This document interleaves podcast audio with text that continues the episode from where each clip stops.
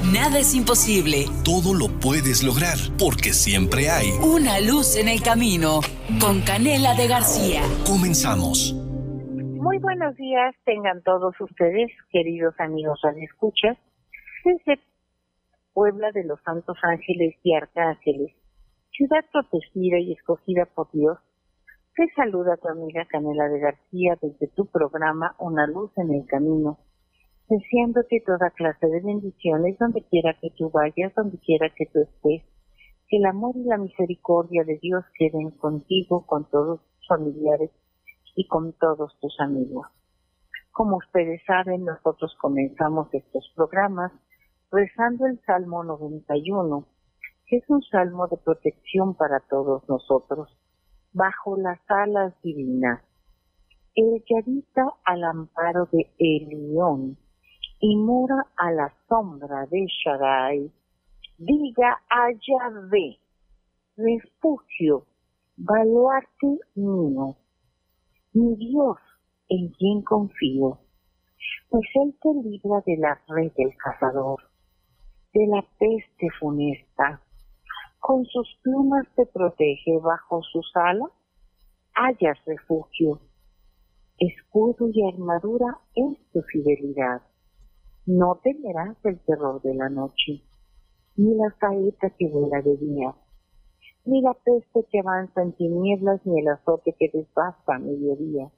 Aunque caigan mil a tu lado y diez mil a tu derecha, a ti no te alcanzará. Basta con que fijes tu mirada, verás la paga de los malvados. Tú que dices, ya ve es mi refugio, y tomas el león por defensa. El mal no te alcanzará, ni la plaga se acercará a tu tienda, que Él ordenará a sus ángeles que te guarden en todos tus caminos. Te llevarán ellos en sus manos para que en piedra no tropiece tu pie. Pisarás sobre el león y la víbora hollará al leoncillo y al dragón. Puesto que me ama, lo salvaré, lo protegeré, pues me reconoce. Me llamará y le responderé. Estaré a su lado en la desgracia, lo salvaré y lo honraré. Lo saciaré de larga vida, haré que vea mi salvación. Palabra amorosa y misericordiosa de Dios Padre Todopoderoso y Eterno. Y bueno, pues es así, oh Padre Santísimo, como en este momento nos unimos a todos los hombres, mujeres, niños, jóvenes y ancianos de todas las naciones, de todas las ciudades, de todos los pueblos, de todas las tribus, de todos los credos, y postrados ante tu divina presencia lo único que sale de nuestra boca es implorar misericordia. Misericordia, Padre, misericordia. Amén. Y bueno, pues, queridos amigos, los escuchas el día de ayer, nos quedamos en como un doctor, eh, precisamente en un documental del año pasado, él explicaba que todos los, eh, bueno, los látigos que recibió Jesús, los latigazos que recibió Jesús, pues eh, podían ser comparados en dolor a lo que duele una quemada de segundo y de tercer grado. ¿Y cómo pudiera uno imaginarse pues es el ardor que producen los surcos, el ardor del golpe penetrante que hacía que se le vieran en algunas partes la carne tan desgarrada que se le hacían como surcos. Y claro que le salía sangre.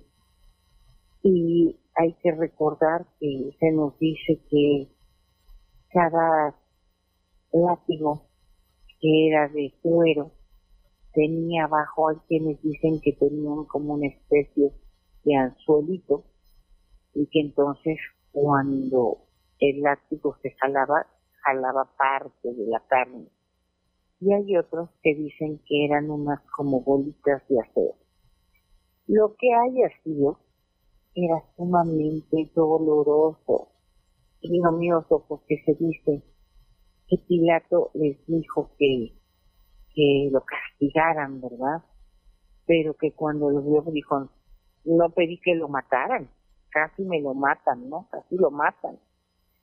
Entonces, este, hay que recordar que, que se dice que esa fue la hora en que los demonios se dieron su banquete, porque sabían que él era el Hijo de Dios y querían venganza, porque ya lo habían tentado en el desierto y él como Hijo de Dios les recordó que no debían de tentar a su Dios.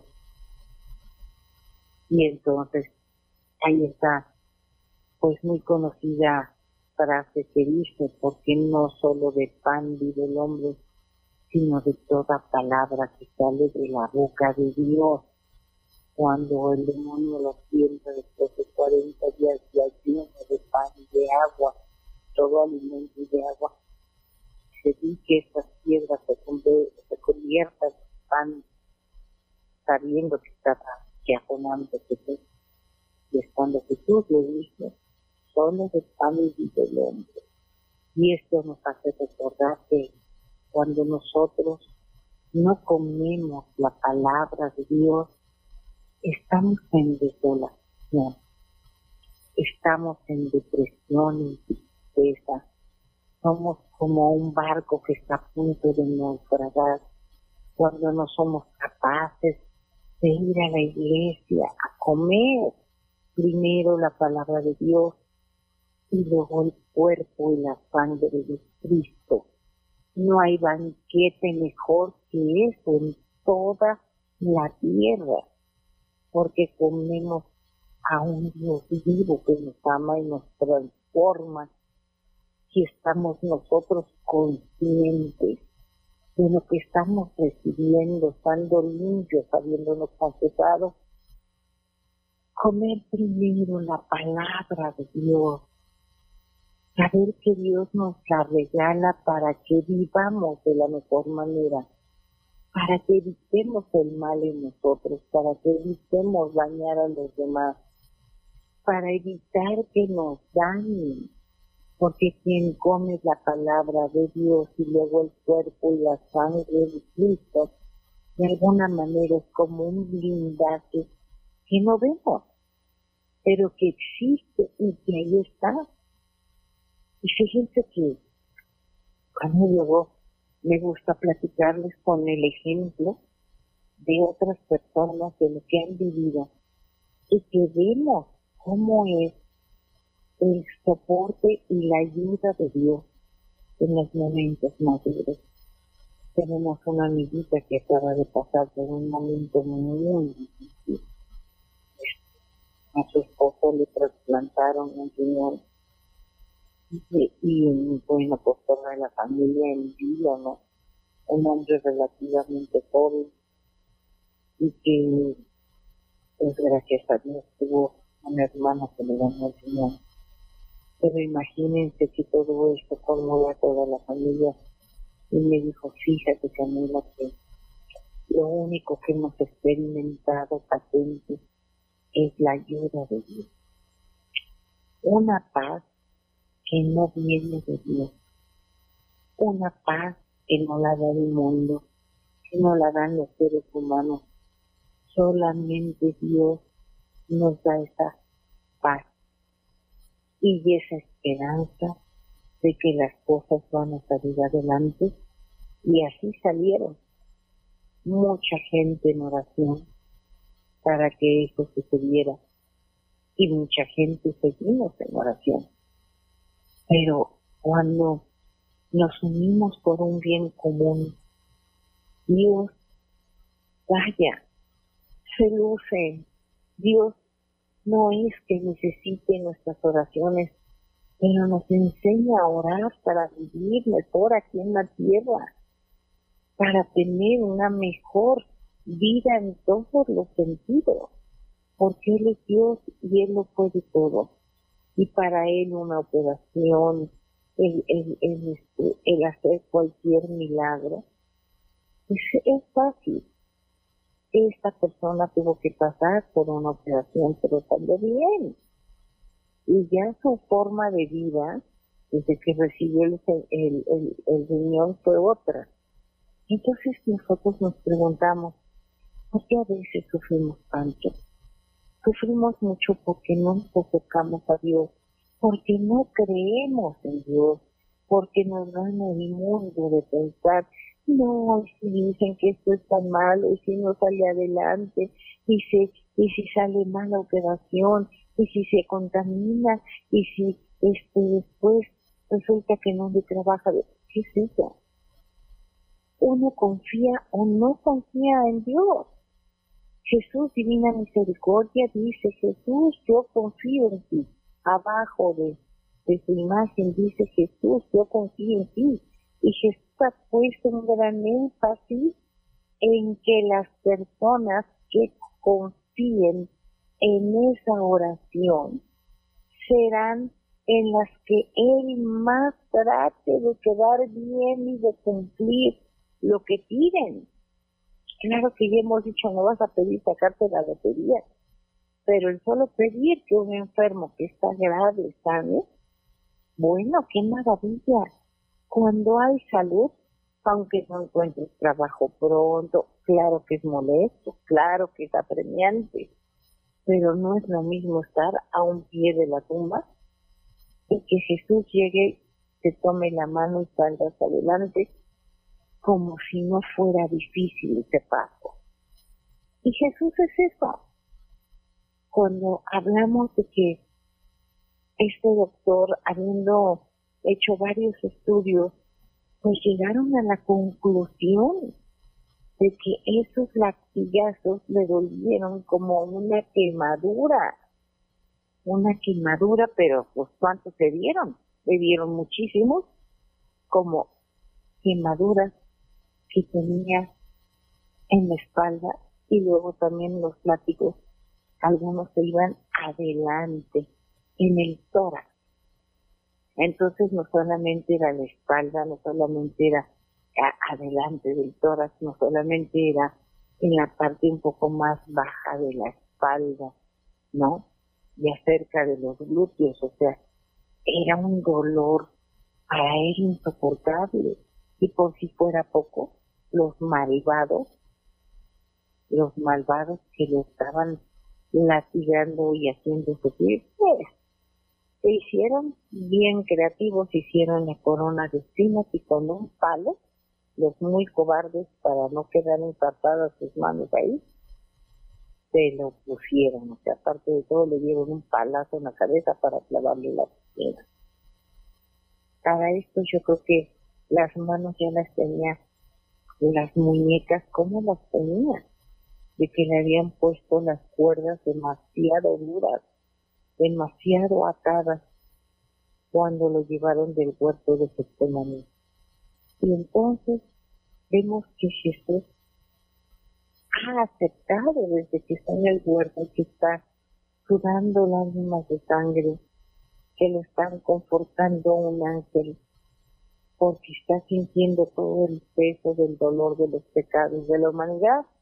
Y hay santos que dicen que allí, en el huerto de Getsemaní, sufrió más que en la misma este, pasión cuando lo están crucificando. ¿Por qué? Porque sintió todo el peso de la maldad del ser humano. Tu maldad, mi maldad, la maldad de estos tiempos, la maldad de estos tiempos. Y a veces cuando uno se pone a ver un poco de historia, dice, qué barbaridad, qué ha sido del ser humano. Vamos un corte y regresamos. Quédate, por favor. Recuerda, pensar en Dios nos pone de buen humor. Una luz en el camino. Regresamos. Vivir nos hace ser agradecidos con Dios. Una luz en el camino. Continuamos. Porque siempre hay una esperanza en tu corazón. Gotitas de amor. Quisiera elevar a Dios una oración para conjurar, para atar y amordazar al virus, a ese virus que está causando tanto miedo al coronavirus, para atarlo y amordazarlo en el nombre de nuestro Señor Jesucristo. Señor Jesús, tú eres nuestro médico divino. Te pedimos que nos guardes y protejas del coronavirus y de todas las enfermedades letales. Señor, ten piedad de todos los que han muerto. Sana a todos los que están enfermos. Ilumina a los científicos que están buscando un remedio. Fortalece y cubre con tu sangre preciosa a todo nuestro sistema inmunológico. Sella y protege nuestro sistema respiratorio. Dales paz a todos los que tienen miedo y están preocupados.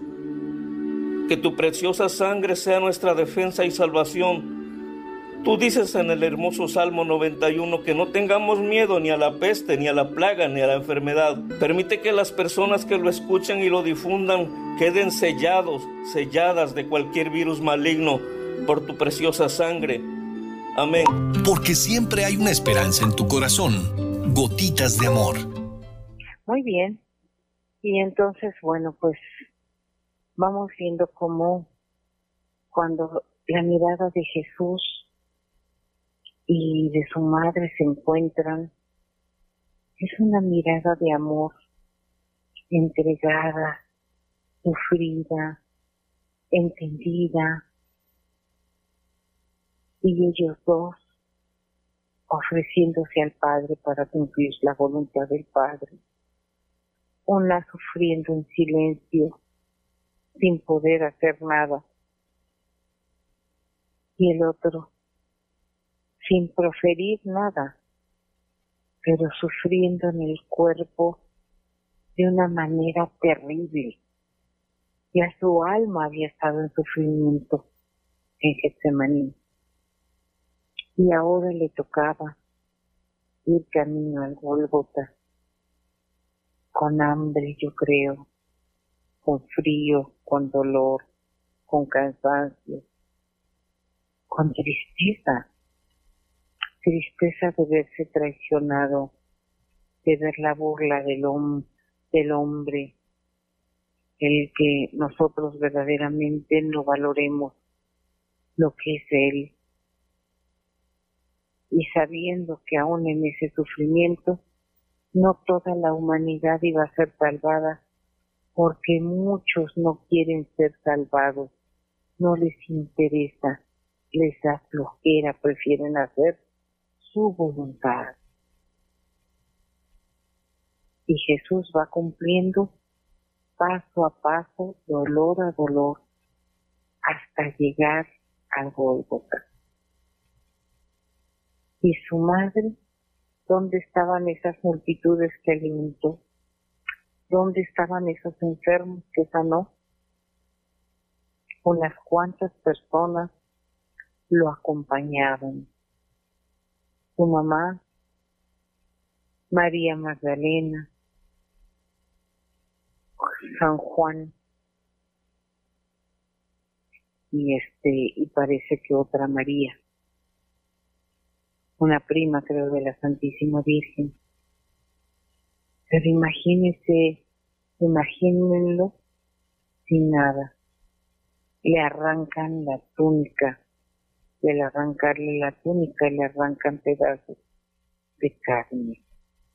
Y a la costra que se había formado es arrancada también. Lo ponen en la cruz y se le encajan más las espinas de la cabeza. Le dislocan el brazo para poderlo poner como ellos quieren en posición para clavarle los clavos. Los pies, un dolor indescriptible. El solo hecho de cuando uno se clava una agujita, este, una espina este, un vidrio, algo. Uy, una cosa chiquita, bueno, le duele a uno. Imagínense ustedes el sentir los clavos que le, trasplaza, le traspasan las manos y los pies, el sentir las fuerzas de las espinas, tener hambre, sed, frío, tristeza, dolor. Dicen que Jesús murió de un paro cardíaco porque el dolor de todo el cuerpo era tan extremo que ya no lo pudo soportar y murió por nosotros, por tus pecados, por mis pecados y los pecados de toda la humanidad. Entonces en este momento yo les voy a leer del Evangelio de San Lucas la pasión. En el capítulo 22, versículo 1, conspiración contra Jesús y traición de Judas. Se acercaba la fiesta de los ázimos, llamada Pascua los sumos sacerdotes y los escribas buscaban cómo hacerle desaparecer, pues tenían al pueblo. Entonces Satanás entró en Judas, llamado Iscariote, que era del número de los doce. Este se fue a concertar con los sumos sacerdotes y los jefes de la guardia el modo de entregárselo. Ellos se alegraron y quedaron con él en darle dinero. Él aceptó y andaba buscando una oportunidad para entregarle sin que la gente lo advirtiera. Preparativos para la cena pascual. Llegó el día de los ácimos en el que se había de sacrificar el cordero de Pascua, y envió a Pedro y a Juan diciendo, Id y preparadnos la Pascua para que la comamos. Ellos le dijeron, ¿dónde quieres que la preparemos? les dijo, cuando entréis en la ciudad, os saldrá al paso un hombre que lleva un cántaro de agua. Seguidle hasta la casa en que entre y diréis al dueño de la casa el maestro te dice, ¿dónde está la sala donde pueda comer la Pascua con mis discípulos? Él os enseñará en el piso superior una sala grande y a dispuesto. Haced allí los preparativos. Fueron y lo encontraron. Tal como les había dicho, prepararon la Pascua. La cena pascual. Cuando llegó la hora, se puso a la mesa con los apóstoles y les dijo, con ansia he deseado comer esta Pascua con vosotros antes de padecer, porque yo os digo que ya no la comeré más hasta que haya su cumplimiento en el reino de Dios. Tomó luego una copa, dio gracias y dijo, tomad esto y repartirlo entre vosotros, porque os digo que a partir de este momento no beberé del producto de la vid hasta que llegue el reino de Dios. Institución de la Eucaristía. Tomó luego pan, dio gracias, lo partió y se lo dio diciendo, Este es mi cuerpo que se entrega por vosotros. Haced esto en recuerdo mío. De igual modo, después de cenar, tomó la copa diciendo, esta copa es la nueva alianza en mi sangre que se derrama por vosotros. Anuncio de la traición de Judas. Mirad, la mano del que me entrega está aquí conmigo sobre la mesa, porque el Hijo del Hombre se marcha según está determinado. Pero hay de aquel por quien es entregado. Entonces se pusieron a discutir entre sí quién de ellos sería el que iba a hacer, el que lo iba a entregar. Entonces, bueno, pues así sucedió que no se podían poner de acuerdo quién era el que lo iba a entregar. O sea, preguntaban ellos, entre ellos, ¿quién es? No, ¿quién será el que lo va a entregar? ¿Quién es el mayor? Entre ellos hubo también un altercado sobre quién de ellos parecía ser el mayor. Él les dijo, los reyes de las naciones las dominan como señores absolutos y los que ejercen el poder sobre ellas se hacen llamar bienhechores.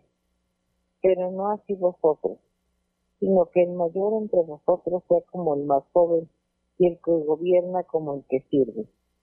Porque ¿quién es mayor? ¿El que está a la mesa o el que sirve? No es el que está a la mesa, pues no estoy en medio de vosotros como el que sirve. Recompensa prometida a los apóstoles. Nos quedamos aquí y entonces nosotros le pedimos a Jesús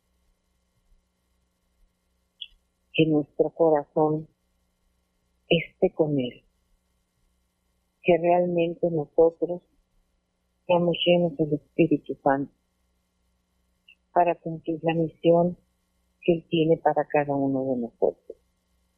Jesús, en ti confío. Jesús, en ti confío. Jesús, en ti confío. Mamita María, Reina del Universo, ruega por nosotros que acudimos aquí Sonríe. Vive cada instante. Ama todo el tiempo y disfruta cada día. Esto fue Una luz en el camino con Canela de García.